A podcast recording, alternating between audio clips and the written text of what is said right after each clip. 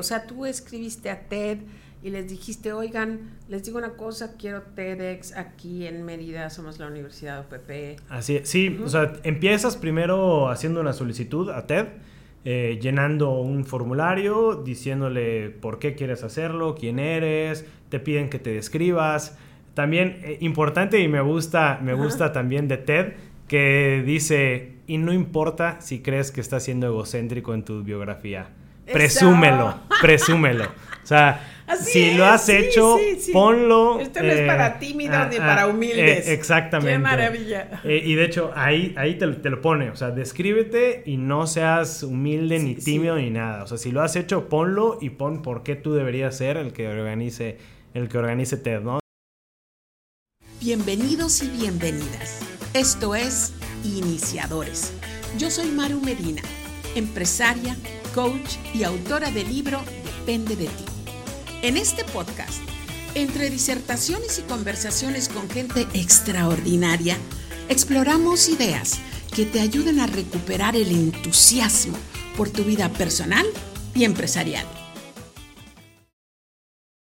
Súper feliz porque en esta ocasión me acompaña uno de mis hijos.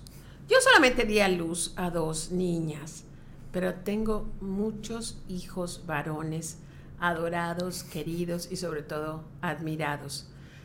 Gerardo Ortiz Compañ, bienvenido a Iniciadores. Hola Maru, muchas gracias por la invitación. Aquí estamos, siempre que nos llamas, aquí presentes. Eso sí, me consta.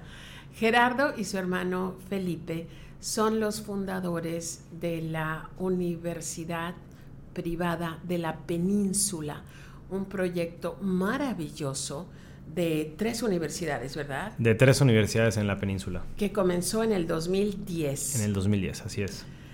Nosotros nos conocimos por un, el tema que vamos a tocar hoy.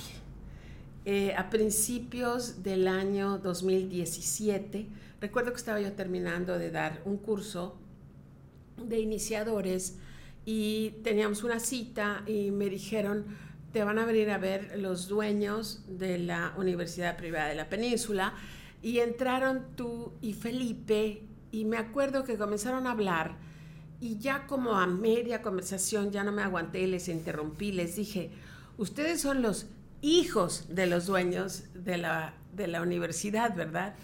Y me dijeron, no, nosotros somos los dueños de la universidad. ¿Qué edad tienes hoy? 32 años. ¿Qué edad tenías en el 2017 cuando entraste? En, el dos, bueno, en el 2010 que iniciamos la universidad, yo tenía 20. 20. 20 años. Es que es, una historia fascinante, pero la vamos a tratar cuando esté aquí Felipe. Sí. Eh, pero la historia que nos trae hoy Gerardo, la verdad, es igual, no solamente fascinante, sino interesante y también va a aclarar muchísimas dudas de la gente que siempre ha soñado participar en las charlas TED, porque así como ven a este joven empresario eh, que ha estado en las empresas académicas, en las empresas hoteleras, ¿cuántos hoteles tienen, Gerardo? Tres. Tres uno que está en... En la reserva de Siancán, que está en el sur de, al sur de Tulum, en, una, en un punto que se llama Punta Allen, que es una reserva federal. Otro que está en San Cristóbal de las Casas, en Chiapas. Y el tercero en Tecash, al sur de, Yucatán, a una hora y media, allá. Y estos son tus dominios. tú estás más enfocado a los hoteles, Felipe más enfocado a las universidades, aunque los dos se comunican y esto. Pero bueno, basta de los negocios de ustedes. Eh, quiero que nos platiques, que me recuerdes, pero que le platiques a toda la audiencia. ¿Cómo entra TED a tu vida? Tú estabas en Barcelona. Sí, sí, es una historia interesante porque yo me fui en el 2013 a estudiar la maestría de innovación y marketing en la Universidad Autónoma de Barcelona, que por cierto hoy conozco a mi esposa y esa es otra historia. Ay, sí, tiene es otra historia interesante. Eh, y pasaba, creo que si no me equivoco fue como finales de año, fue creo que en noviembre del 2013, que yo en realidad no conocía TEDx, yo conocía TED, que era pues este evento que hacen a nivel mundial, que asisten los mejores ponentes, los pensadores, escritores y demás. Que, sucede en o Los Ángeles o Vancouver. O Vancouver. Y que cuesta 10 mil dólares la entrada. 10 mil dólares la entrada. Sencillito. ¿Y pero qué descubres en Barcelona? Entonces yo caminando, yo me movía en, en, transporte público, en el metro, en camión, y de repente empecé a ver que en los postes había estos pósters de TEDx Barcelona, TEDx Barcelona, se acerca a la página web, las redes, y me empezó a llamar la atención. Dije, TED, como que acá en Barcelona, y ahí es donde empiezo a investigar un poquito más de lo que es el movimiento TEDx, que es eh, organizar un evento con el mismo formato de TED, pero en tu comunidad, dándole el micrófono y la voz a la gente de la comunidad que está haciendo cosas importantes para compartírselas a todo el mundo, ¿no? Entonces ya esta plataforma, pues ya una vez que estás ahí, pues ya una, te ve todo el mundo, ¿no? Entonces yo fui, yo asistí a TEDx Barcelona y la verdad es que fue una experiencia brutal porque primero el venue fue en el Museo de Ciencias Naturales. Qué divino. Entonces todo el recorrido para llegar al, al auditorio pues era atravesando todo el museo y el museo ya estaba cerrado, entonces pues completamente vacío y vas viendo todo para llegar al, al, lugar, ¿no? Llegué y para empezar fui solo, me encanta hacer cosas solo, entonces me, gusta, me gusta salirme de mi zona de confort y estar solo, me, me, encanta también. Entonces fui y me senté casi hasta atrás, ahí sí un poquito tímido, y de repente empiezo a escuchar los ponentes, empiezo a escuchar las ideas, empiezo a escuchar todo lo que estaba pasando en Barcelona, que se estaba compartiendo, y me, me voló la cabeza. Dije, no manches, esto algún día tengo que estar relacionado con algo así.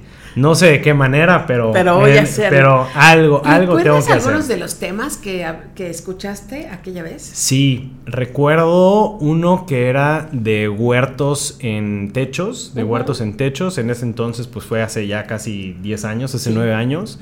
Eh, el tema de los huertos en los techos de las casas y de cómo y de qué era lo más fácil de poder hacer para, para tu propio consumo. Me acuerdo igual uno de un movimiento social muy, muy interesante, que era una monedita que tenía un chip y se sembraba. Entonces eh, se iba rastreando eh, cada árbol que fuera sembrado. Pero tú ah. ese, esa monedita se supone que se la das a una persona que haya hecho una buena acción. ¿no? Entonces, y esa persona que la recibía, la sembraba. Y tú que la habías recibido, pues tú solicitabas otra y, y, se iba haciendo ah, como una cadena de buenos favores o una cadena de, de, buenas acciones, ¿no? Entonces, ese, y al final muestran el mapa. Era un, era un proyecto que llevaba muy poco, era un proyecto que llevaba creo que menos de un año y muestran el récord, el, mapeo, y se veía en muy poquito tiempo, se ven ya mapas sembrados en Brasil, en Tailandia. Digo, Barcelona es una, es una ciudad, es una capital del mundo, entonces converge mucha gente de, de, muchas partes del mundo. Y pues el mapeo se veía impresionante. Digo, había, había otro igual del mar que hablaba sobre la arena, de cómo estaban extrayendo exageradamente mucha arena para crear cristales y el desequilibrio que podía causar. Que podía causar. Sí, digo, han pasado 10 años, pero mi memoria no me, no me ha fallado. Sí, fueron, fueron varios, varios interesantes. ¿Terminas eh, de estudiar en Barcelona? ¿Estuviste allá un año? Un año, un año. Y eh, conoces a tu novia. Eh, ella es de Puerto Rico. Ella es de Puerto Rico. Ay, y además encantadora. Y bueno, entonces regresas a Mérida. Regreso a Mérida. Y eh, le dices a tu hermano, te quedas con la cosquillita, se te olvida Ted, ¿qué pasa? Se me olvida Ted, me suscribo nada más al newsletter de TEDx Barcelona, entonces cada semana me llegaba un, un correo de el tema de la semana, etcétera, ¿no? Y en 2015 pasa un año y empezamos, pues siempre nos ha gustado, Felipe y a mí, como involucrarnos en muchas cosas, en, en, darle lo mejor a nuestros alumnos, en hacer cosas que puedan mover masas, que, que te, que sientas ese sentimiento de hacer algo, hacer algo bueno, ¿no? O sea, siempre, siempre hemos tenido muy en mente, Felipe y yo, el hecho de hacer las cosas por, por tener un México mejor, ¿no? Y siempre... Me consta y así les conocí. Y, y siempre ha sido como ¿qué más? ¿Qué más podemos hacer para mejorar el país? ¿Qué más? ¿Qué más? ¿Qué más? y el sentimiento, la energía, la vibra que sientes en un evento TEDx, o sea, estás como todos, todos están conectados como con la misma información, con la misma energía, con ganas de aprender de todos los ponentes y salir y aplicarlo. Entonces dije, algo tenemos que hacer, algo tenemos que hacer. Y fue a media, a principios del 2015 que le dije a Felipe, creo que deberíamos hacer un evento TEDx. Ya vi que hay licencias para universidades y deberíamos de solicitar una. En México hay muy pocas universidades y las universidades que lo estaban haciendo eran las grandes universidades a nivel nacional. Como la eh, Ibero. la Ibero, el TEC de Monterrey, la Nahua, que, o sea, las mejores universidades, las de mejor presupuesto, la de mayor alcance, las de estatus también mucho más alto. Y dije, tenemos que hacer esto, tenemos que hacer esto, Me encanta. tenemos que hacer y tengo que hacer una pausa, porque ustedes no eran la universidad más grande o más reconocida en ese momento pero ese, ese impulso juvenil, optimista, positivo, de nadie lo está haciendo y lo tenemos que hacer y no te fijas y no dudas y te vas. Es una cosa preciosa de la juventud y Felipe te secunda. Eh, Felipe no me secundó ahí, ahí, en esa primera, en esa primera conversación. Pues realmente éramos un equipo muy compacto. Yo creo que en ese entonces eh, para ya estaban las tres universidades, ya estaba Tecash, ya estaba Felipe Carrillo Puerto, era un equipo compacto, yo creo que éramos como 20, 25 administrativos para las tres universidades. Em, Felipe siempre ha sido la cabeza de la universidad, siempre ha sido, aunque los dos éramos eh, los directivos, pero Felipe siempre ha sido la figura que representa al director o al, o al rector. Entonces me dice Felipe, ¿sabes qué? Yo no, ahorita no tengo mucho tiempo para verlo. Si quieres, investigalo tú, lánzalo tú. Y yo en ese entonces, yo veía toda la parte de las ventas de, la universidad, las relaciones públicas, las visitas a todas las escuelas. Todavía no estaban los hoteles. Todavía no estaban los hoteles. Entonces yo estaba involucrado en todo lo que era la comunicación, las ventas, eh, las inscripciones, el, ambiente estudiantil. Eh, um, yo lo veía y me dice Felipe, ¿sabes qué? Pues velo tú como un proyecto y, y me vas, y me vas platicando. Pero a lo mejor Felipe estaba pensando, mm, quién sabe si lo va a hacer, vamos a, ver. Y tú te lanzaste. Soy una persona muy tenaz, este, un poco terca o muy terca. Afortunadamente. Eh, y, y, Felipe me dijo, no, pues chécalo tú, velo tú y, y ya, ¿no? Entonces, eh, Felipe también nunca había vivido la experiencia de estar en un TEDx y pues evidentemente tenía sus, sus, dudas, ¿no? Entonces, eh, lo entiendo, lo entiendo completamente. ahora. ahora empezó todo este proceso y en el primer año eh, hicimos un proceso con coordinadores académicos, con maestros, con alumnos que se fueron, que se fueron sumando. Súper importante, eh, que igual tuvimos la fortuna nosotros de crear una comunidad. Primero ya era una comunidad, comunidad universitaria y dos, que hubo gente que sí conocía, que sí conocía TED y que creyó también en este proyecto. Hubo muchos maestros que se, que se sumaron. Eh, y eso pues nos ayudó a tener un, buen equipo para poder empezar, empezar ¿Pero el evento. fue? O sea, tú escribiste a TED y les dijiste, oigan, les digo una cosa, quiero TEDx aquí en Mérida, somos la Universidad OPP. Así sí, o sea, empiezas primero haciendo una solicitud a TED eh, llenando un formulario diciéndole por qué quieres hacerlo, quién eres, te piden que te describas.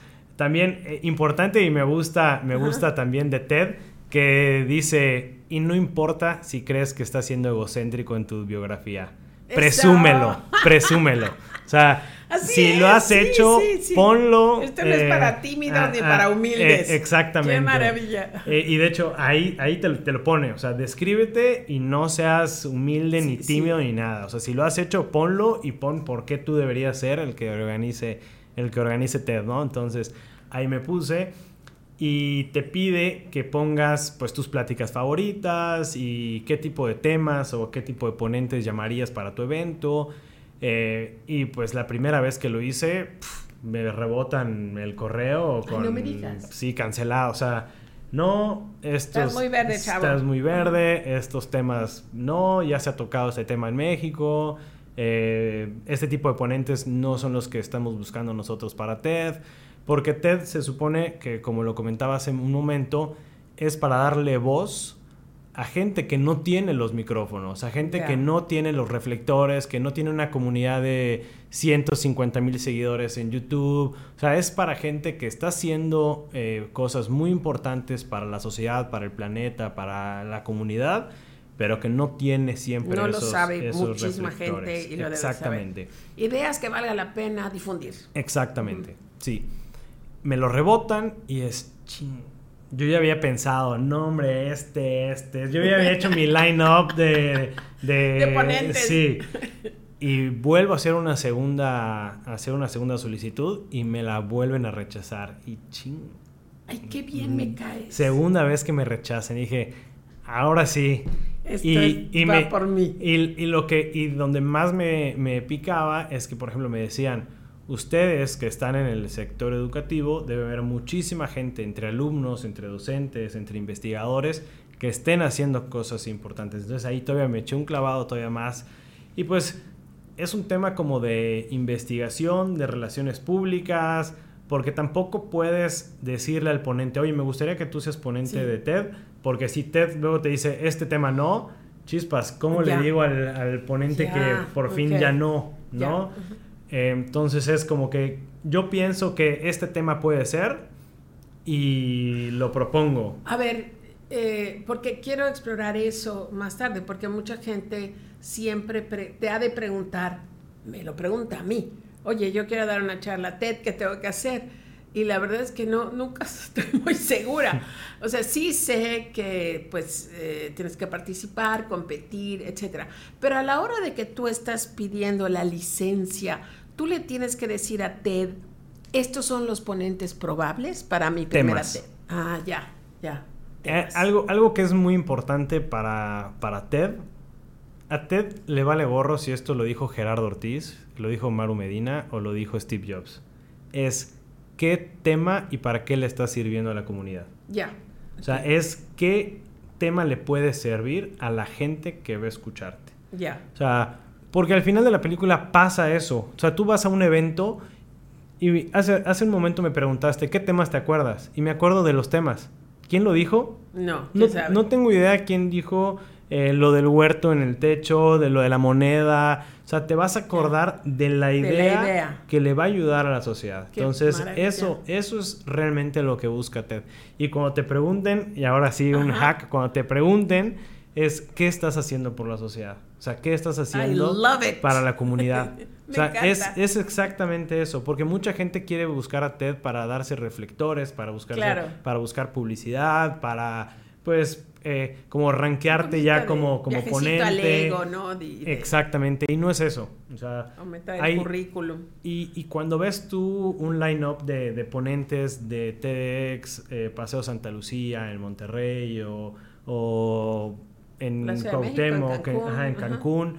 O sea, tú ves el line-up y quizá va a haber gente que no la conozcas, que quizá eh, nunca había escuchado de, ellos, eh, pero cuando vas es a la gente a la que menos expectativa tienes y la que más te sorprende. Te impacta. Más te impacta. porque es. una persona como tú o como yo que está haciendo esto, no manches. O sea, qué valor y qué tenaz. Te imaginas. Bueno, entonces a la tercera te dicen a la tercera me aceptan y es... Y esto fue 2015, el primer evento lo hicimos en marzo del 2016 en el Museo del Mundo Maya, eh, un lugar espectacular, espectacular el, escenario, impactante también para nosotros, nuestro primer evento hacerlo en el Museo del Mundo Maya porque está en formato de anfiteatro. Y para los que estamos en el escenario te haces diminuto, diminuto con, con, toda esa gente, ¿no? Entonces, ese fue nuestro primer año. Em, fue un evento eh, más que impactó más de lo que nosotros pensamos. Em, la energía que sientes se contagia y lo que sucede después de TED es lo que marca, ¿no? O sea, lo que sucede en el evento es importante, pero lo que sucede después del evento, o sea, de cómo esas historias, cómo estas eh, ideas se van replicando en mucha gente o en muchos puntos de la República o del Estado, de la ciudad, eso es lo que realmente te, te llena de orgullo. Es increíble. Pero además, déjenme decirles, amigos, que después de un evento, te te califica. Y tienes que tener cierta calificación para que te den chance de hacer otro evento. Sí. Entonces, eh, obviamente tú tienes que hacer llegar todos los videos, todo el material. ¿Y qué pasa con esa primera calificación? De todo, todos los, los eventos se graban porque el producto final de TED, pues al final de la película es un video, no es el evento como tal, es que este video se sube a esta plataforma y llega a muchas personas en el mundo. Eh, ellos te evalúan por la calidad de tus videos, la calidad de tus ponentes, por los reviews, por la gente. Eh, a todos tus asistentes les haces una encuesta. una encuesta. Ellos le hacen la encuesta eh, y la encuesta es de una sola pregunta es, ¿regresarías o no regresarías a un evento de TEDx? En ese momento fue TEDx UPP. Y del 1 al 10, ¿cómo la calificarías? Y hay un rango eh, de un... El 0 es un neutro y va de menos 100 a más 100, ¿no? Entonces, esa es la escala, ¿no? En nuestro primer evento sacamos en positivos 48 eh, más 48 más 49, algo así. Una, una calificación bastante buena para el cero ser neutro. Em, y pues fue, oye, nos fue... Les animó, les dio esperanza. Nos fue, bastante bien. Eh, las, las reproducciones que tuvieron los videos fueron bastante bien. La retroalimentación de la gente fue buena. Em, y pues somos también tenaces en decir, pero al final desbaratábamos el evento y decimos, pero esto no salió mal, esto no salió mal, esto no salió mal, y se tiene que mejorar para un siguiente evento. No sabíamos si iba a ser el siguiente evento, pero ya sabíamos que teníamos que corregir, ¿no? Entonces, esto fue 2016. Terminando el 2016 dijimos, lo tenemos que volver a hacer. Se, tiene, fue así que ni no vamos ni a, ni a dudarlo, se tiene que volver Felipe a hacer. estaba entusiasmado. Ahí sí, ya Felipe se subió al barco. Ya estaba adentro, ya todo y empiezan a planear 2017, que es cuando yo les conozco. Exactamente. Y em, yo sí entré por invitación, yo no concursé. No. ¿Cómo, cómo? Hay gente que invitas y hay gente que... Esto varía dependiendo de cada organizador. Cada organizador elige a sus ponentes a su conveniencia, a su juicio. Eh, puedes hacerlo tan complejo o tan sencillo como tú quieras. Evidentemente mientras más complejo hagas tu proceso de, selección de ponentes, pues vas a elegir temas más profundos, más, más, más buscados, más afines a la comunidad, eh, no tan acotados a lo que una persona puede decidir, porque si solo yo eligiera a los ponentes, pues estaría muy acotado a mi realidad, ¿no? Así es, lo que tú valoras. así es, lo que a mí se me hace importante y no a lo que quizá a la comunidad se le hace importante. Entonces, decidimos desde ese segundo evento hacer como un comité de, ponentes. Invitamos a ponentes que habían sido del primer evento, a maestros que se habían incorporado al, equipo de, TED de, la UPP. Y desde ese entonces uno de los aciertos que hemos tenido ha sido de tener eh, ponentes por invitación y tener ponentes eh, por selección, por, así es, por, porque se meten a un proceso de... Sin embargo, eh, es, es, muy sano, es muy sano hacer esta, combinación, combinación ¿sí? Para tus ponentes con invitación sí tienes que tener pues mucha mucha comunicación con ellos, o sea, tener cercanía, realmente eh, e, elegir el tema y no elegir el ponente, o sea, que el ponente sí tenga un, tema importante por, por, comunicar y demás. Sí, porque de repente, y si ha pasado, de repente crees que aquí va bien, pero porque no hay esa comunicación, porque han tenido oponentes que ni siquiera viven en la ciudad. Sí, sí, sí, sí. Entonces, eh, crees que te estás, estás comunicando todo, pero a la mera hora te das, ah, esto se nos olvidó. y todo, como todo ese, aprendizaje. Pero en el 2017 eh, tuve el, grandísimo honor y la verdad te digo ahora que en ese momento yo no dimensionaba eh, esta buenísima suerte.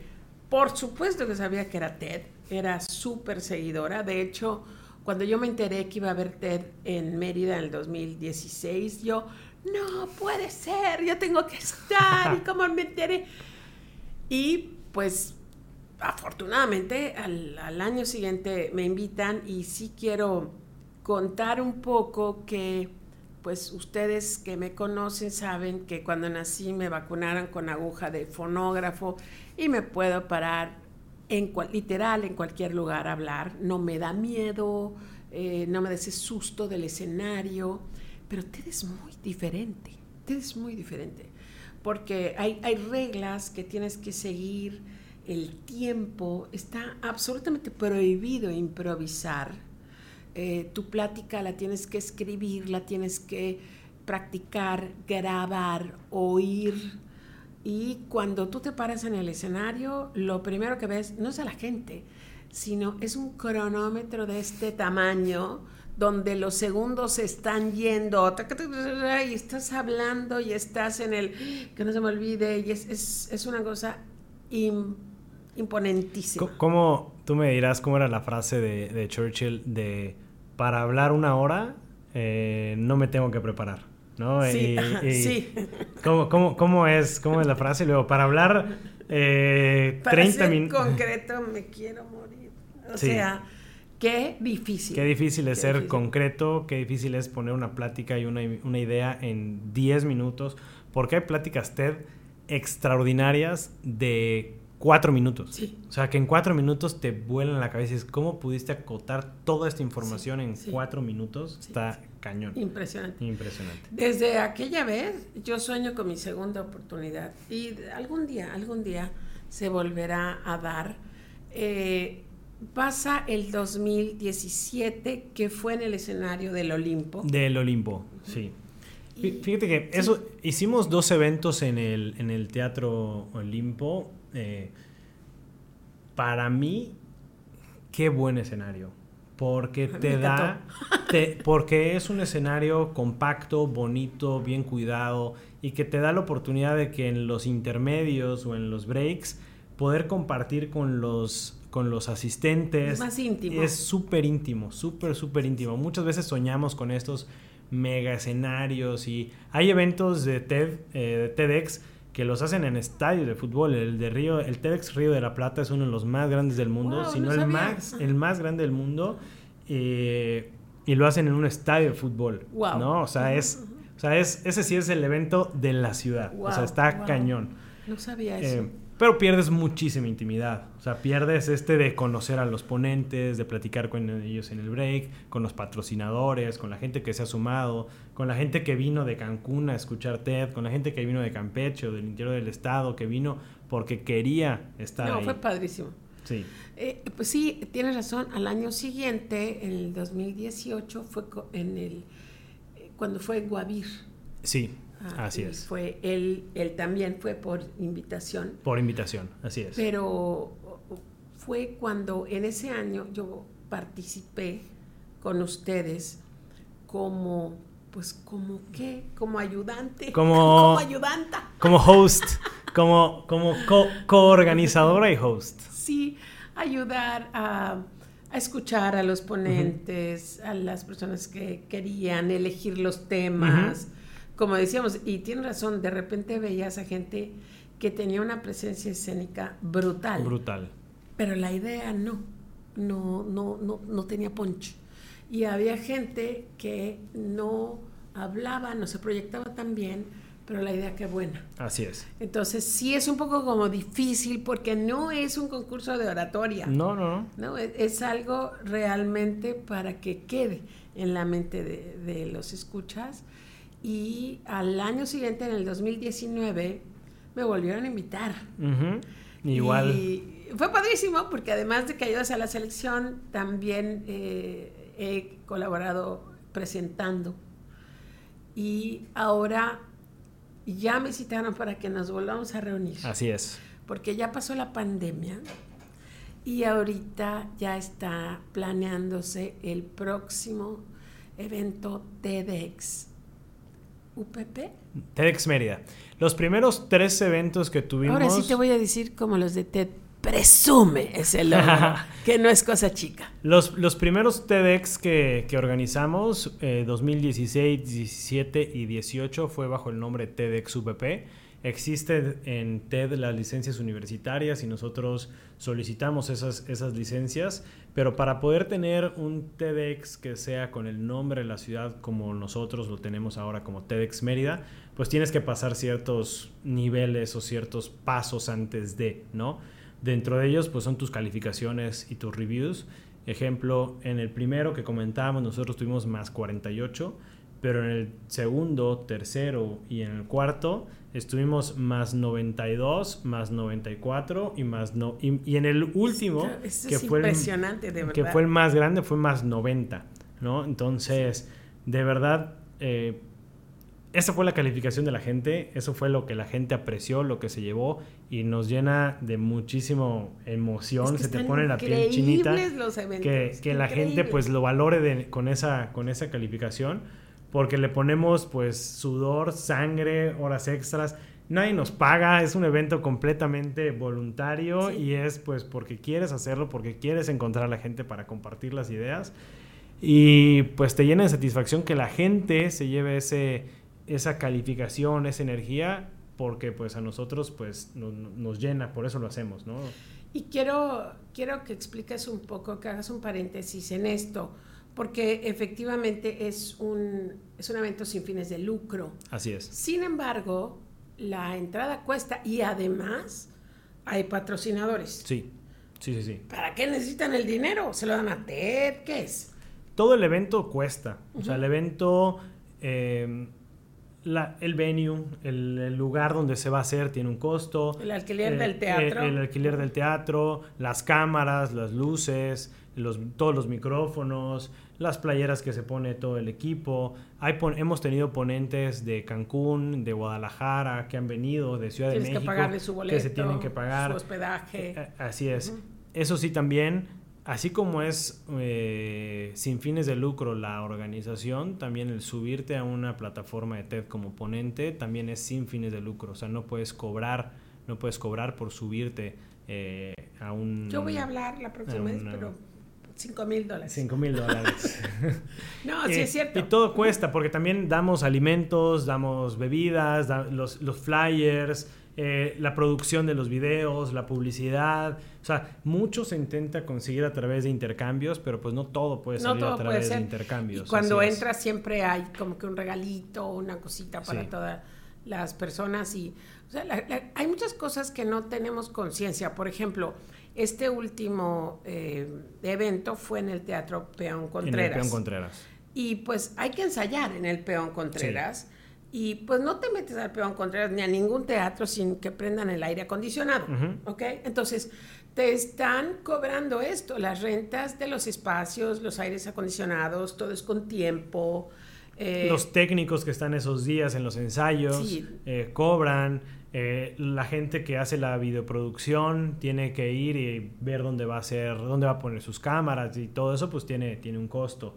Eh, la producción de los videos, o sea, el post, el post evento también es costoso porque ya es elegir, poner, unir todas las cámaras, editar, o sea, todo eso tiene, tiene, tiene un costo. Eh, los regalos que se dan, porque pues siempre procuramos como que ese, ese sentimiento de comunidad, de darles un detallito, un regalito para que se lleven a Ted a, su casa, a su oficina.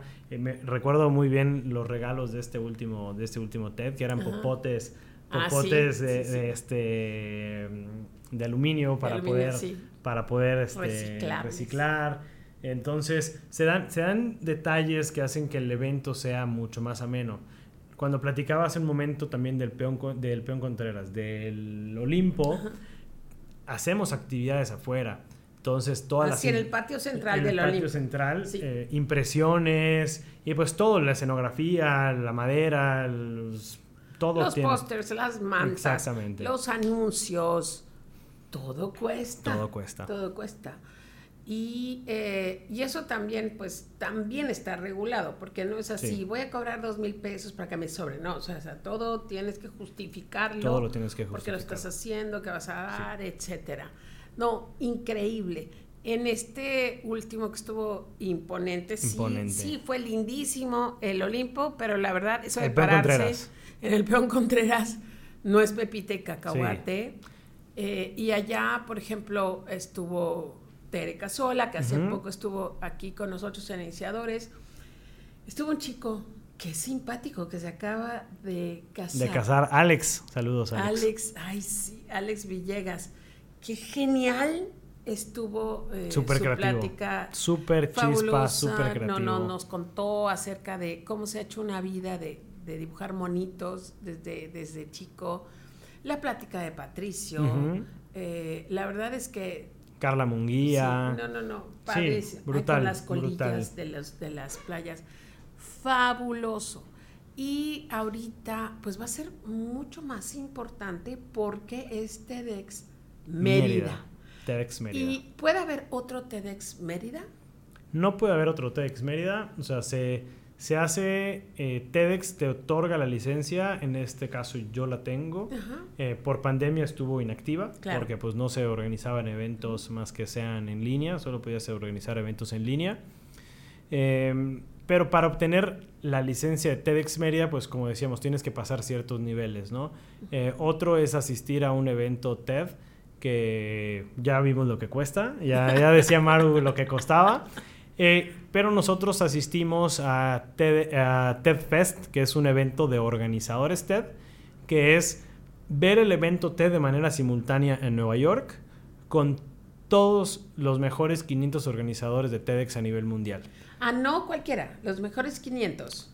Hacen una Igual, hacen un. abren una convocatoria y tú metes tu evento, pones tus calificaciones, bla, bla, bla, bla, bla. Y ya sobre eso ellos te responden, oye, estás invitado a TED Fest. O pues no, no, saliste, no saliste seleccionado para este TED Fest.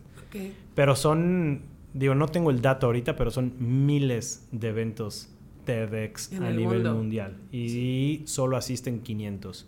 Entonces, en este caso, nos, nosotros dos fuimos, Felipe y yo fuimos. Eh, y algo que pasó muy bien en México también era que había muy buena comunidad con los organizadores. Entonces, de hecho, éramos de la comunidad más activa en ese entonces. Eh, por ahí fue 2018, si no me equivoco, 2018 fue, que fuimos a Nueva York al TED Fest. Y mucha gente, había gente de Guadalajara, gente de San Luis, gente de Monterrey, de Ciudad de México. Que había sido seleccionada. Que había sido seleccionada. Porque como comunidad en TEDx México habíamos estado muy activos, habíamos estado haciendo talleres entre nosotros para mejorar, habíamos estado haciendo sesiones eh, cada semana, cada semana nos juntábamos, habíamos de repente 40, 50 organizadores a nivel nacional. Eh, los peores errores que tuviste, tus aciertos, tus mejores ponentes, eh, y en qué la regaste, y qué no volverías a hacer, y qué sí volverías a hacer, y pa, pa, pa, entonces todo eso nos retroalimentaba y eso obviamente eso Ted lo ve y dice, ok, aquí hay una comunidad que, quiere, que quiere estar haciendo las cosas bien. Y la respeta y la premia. Exactamente. Seleccionándoles. Y yo te pregunto a ti, ¿qué, ¿cuál fue de las cosas que aprendiste? Esto no lo debo de volver a hacer.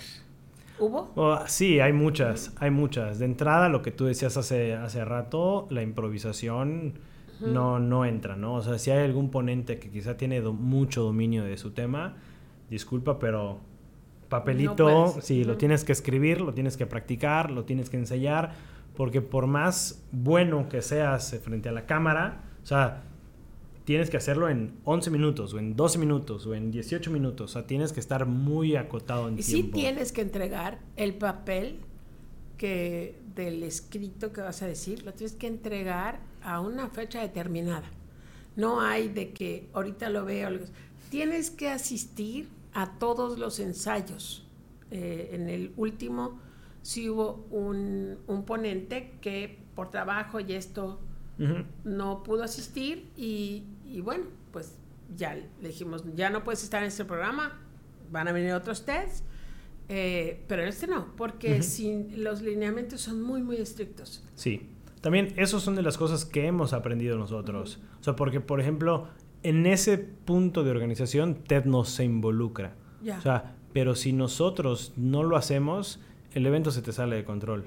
Entonces, esos son candados que también nosotros hemos puesto y que han salido súper, súper bien. O sea, son son sistemas que vas creando conforme la marcha, conforme la, experiencia, pero que ayudan muchísimo porque se reflejan en un producto final bellísimo. Sí, la verdad es que sí. Eh, con tantas, con tantas cosas que pueden ir mal, pues yo he acudido a todos y todos han sido fabulosos.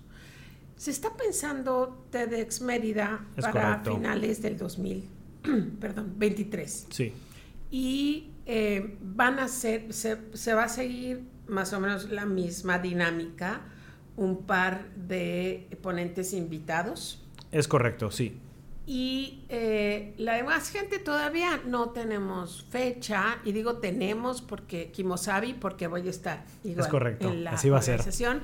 Y, pero ya si tú eres una de las personas que esté escuchando esto y quieres participar, eh, primero empieza a explorar qué idea. Yo, yo enseño desde hace muchos años, hablo en escenarios desde hace muchos años, pero no fue sencillo eh, llegar. De hecho, yo llegué con una idea y eh, los jueces y la gente que me estaba escuchando me dijeron, yo creo que la idea que debes de tocar es esta. Eh, entonces sí hubo como que una evolución que tú puedes comenzar de una vez. ¿Cuál es la gran idea que la gente de tu comunidad necesita escuchar?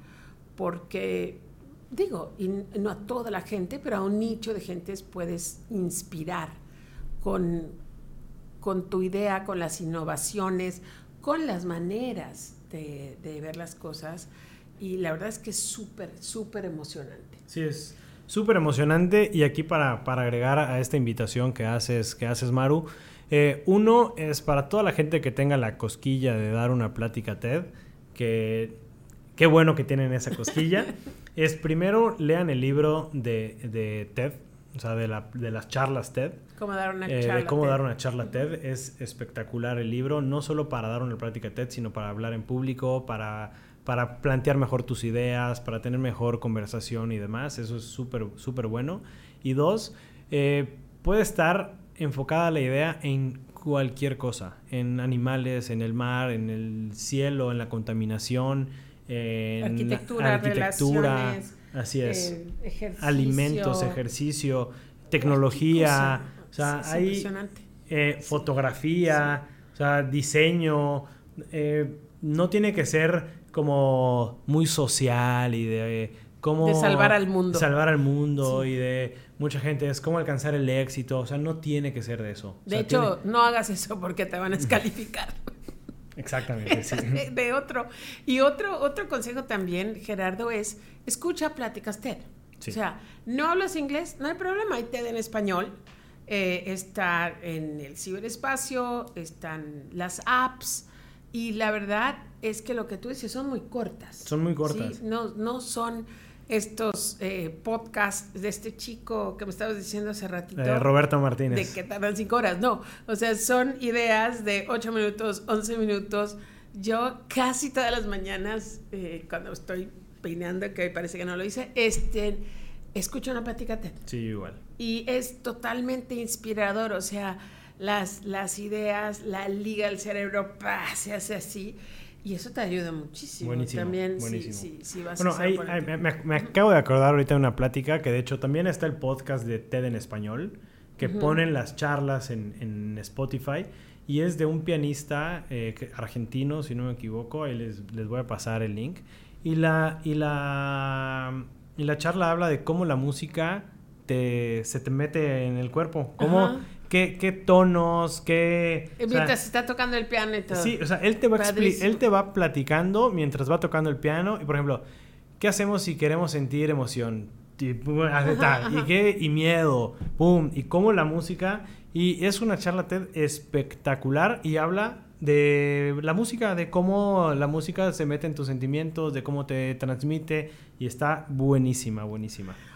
Oye, ¿tienen ahorita, tuvieron redes para TED, UPP? ¿Hay redes que la gente pueda seguir para TEDx Mérida? Sí, de hecho está la página web de TEDx Mérida, están las redes sociales en pausa, están un poco inactivas, las tenemos que recuperar, pero sí, está el Facebook TEDx Mérida, el Instagram como TEDx Mérida y lo más, más, más importante, el canal de YouTube. Están todas las pláticas en YouTube de TEDx Mérida. Que vean la de Maru Medina que vean la de Maru.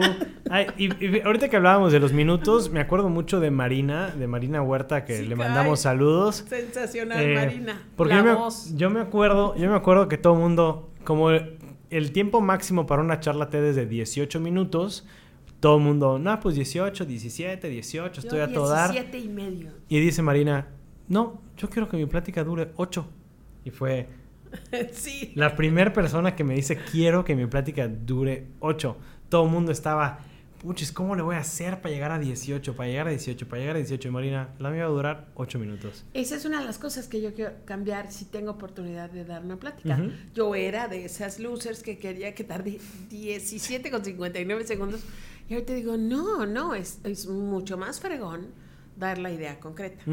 Y Marina eh, fue la voz de Homero Simpson. De Bart. ah, de, de, de Bart. De no, sí, Bart, de Bart de Simpson. Bart Simpson, eh, también de Carlitos de Rugrats.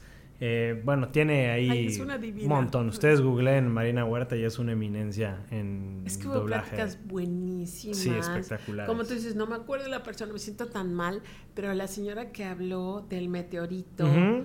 eh, de los dinosaurios, Sí, del la doctora meteorito de. Chicxulub, Sí. como una, una micro encima de Yucatán está en todo el planeta. Fue, it blew my mind, o sea, estaba increíble. Fíjate que esa, esa, esa la vi hace Ajá. poquito, la vi en verano, porque Ajá. nos fuimos a, a- Tenemos la bendición de tener eh, Progreso y Chicxulub aquí a Cerca. 15 minutos. Y estaba con mis suegros que son de Puerto Rico y me decían... le- empezamos la plática con el tema de los dinosaurios y no sé qué. Y me decía mi suegra, pero es que el cráter se puede ver. Y yo, tengo la respuesta a esa pregunta. Entonces llegué, YouTube, en la tele, puse la plática TED y, y quedaron, ok, el cráter no se puede ver, el cráter es todo, o sea, estamos en el cráter de, de Chicxulub. Entonces, y se llevaron toda la información de cómo fue la extinción de los dinosaurios, que fue en Chicxulub, Sí, que sí, cómo, que los meteoritos que hasta dónde llegaron, lo que causaron, y, y son cosas que, o sea, te encuentras en... Mi- la plática que finalmente di era un, era un segmento que yo daba en clase, Ujú. en mi taller. Y entonces ahorita ya les digo, bueno, ahora viene esta parte y pum, le po- Pum. les pongo la, la plática. entonces está, Sí. está increíble. Y la verdad es uno de, las, de los eventos eh, que más alegría me dan. Es una medallita que, que me encanta, que me encanta colgarme. Antes de que nos vayamos, eh, quiero primero preguntarte, ¿cuál es tu plática favorita? Tengo, tengo una que tiene como 4 millones de reproducciones, yo creo, de las cuales 3 millones han sido mías. Eh, y cada vez que entra alguien a trabajar al hotel o a la universidad, es, la recomiendo como parte de tu capacitación. Está espectacular. Es de, te- ¿Por es de Víctor Coopers de TEDx Andorra. Y él habla, la plática es de actitud. Búsquenla, está buenísima, buenísima. Y él pone una, dentro de su plática que es buenísima, él tiene un talento para hablar en público espectacular y te envuelve y te ríes y te, y te, te, te actúa, te actúa la actitud y demás. Él pone que se iba a ir de vacaciones a la playa, a él no le gusta la playa, a su esposa sí. Él dice que yo soy de montaña y a mí eh, esquiar y frío Bueno. y fogatita y todo. Entonces no conoce, no conoce hoteles en la playa y pone un tweet. Oye, pues que me recomienden hoteles hotel. en la playa. Y le recomiendan uno y otro y el mismo y el mismo salía varias veces, varias veces, varias veces. O sea, el mismo dice, pues este debe, este debe ser bueno. Entonces le escribe a la recepción y le contesta una chava y le dice, oye, pues mándame fotos de las habitaciones y de los baños porque pues para convencer a mi esposa a ver qué hotel nos quedamos. Ajá. Y le empieza a mandar fotos y bla, bla, y le, y le dice le- la chava por mensaje, eh, solo que las habitaciones se están remodelando.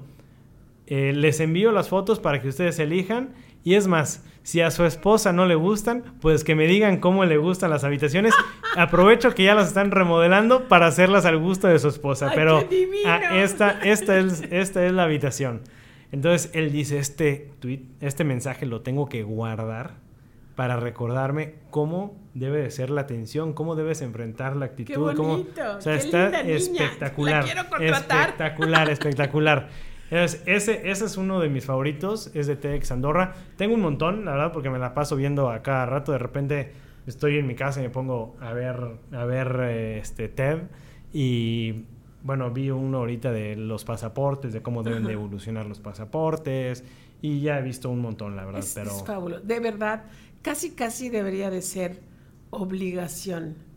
Eh, TED me ha ayudado muchísimo a la capacitación. Sí, Evidentemente, sí, sí. cuando descubrí el multimensionado comienza con tu por qué, o sea, me dio una claridad tremenda para enseñar a los empresarios, o sea, cuál es el principio de todo, ¿no? Tu- el propósito. Y Amy Cuddy, Amy la Cuddy. plática de las poses del poder, que es Está una entre las locura. 10 más escuchadas. Sí, y, y me encanta. Y además Sí. las vemos en, en mi empresa, las practicamos todos parados como la Mujer Maravilla y todo. Pero mi plática eh, favorita, hay una que me impactó mucho, que explico a una chica, ¿por qué los pobres tienen muchos hijos? Está la plática.